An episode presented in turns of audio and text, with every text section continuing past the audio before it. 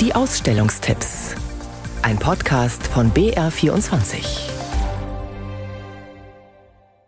Das Gelände rund um das Franz-Marc-Museum in Kochel mausert sich von Jahr zu Jahr immer weiter zu einem hochkarätigen Skulpturenpark.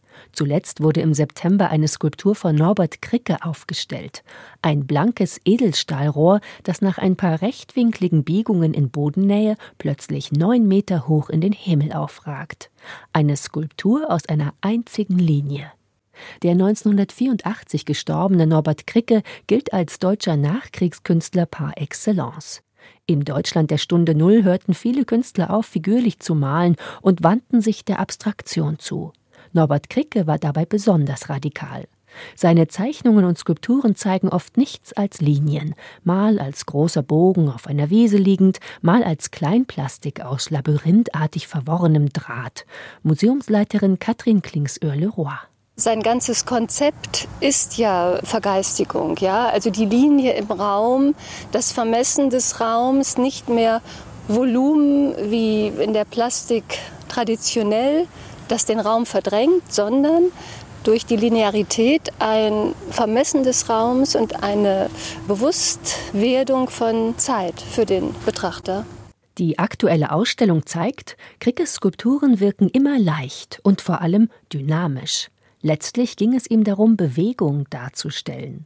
Es ging dem Düsseldorfer um Freiheit. Er liebte das Fliegen, war Pilot und großer Taubenliebhaber. Manche seiner Zeichnungen und Skulpturen wirken, als habe er den Flügelschlag eines Vogels imitieren wollen. Also diese große Öffnung in den Raum, auch in den kosmischen Raum, es war ja auch die Zeit der Erforschung, der Erkundung, der Exploration in den Weltraum, das ist, ähm, glaube ich, so der Hintergrund, der zeitgenössische Hintergrund für seine abstrakten Skulpturen. Norbert Kricke, Versuch über die Schwerelosigkeit. Bis 10. März im Franz-Marc-Museum in Kochel. Das Kontrastprogramm zu Krickes abstrakten Plastiken bietet derzeit die Kunsthalle München. Der spanische Maler Ignacio Zuluaga malte ausschließlich Menschen seiner Zeit, vom Ende des 19. und Anfang des 20. Jahrhunderts.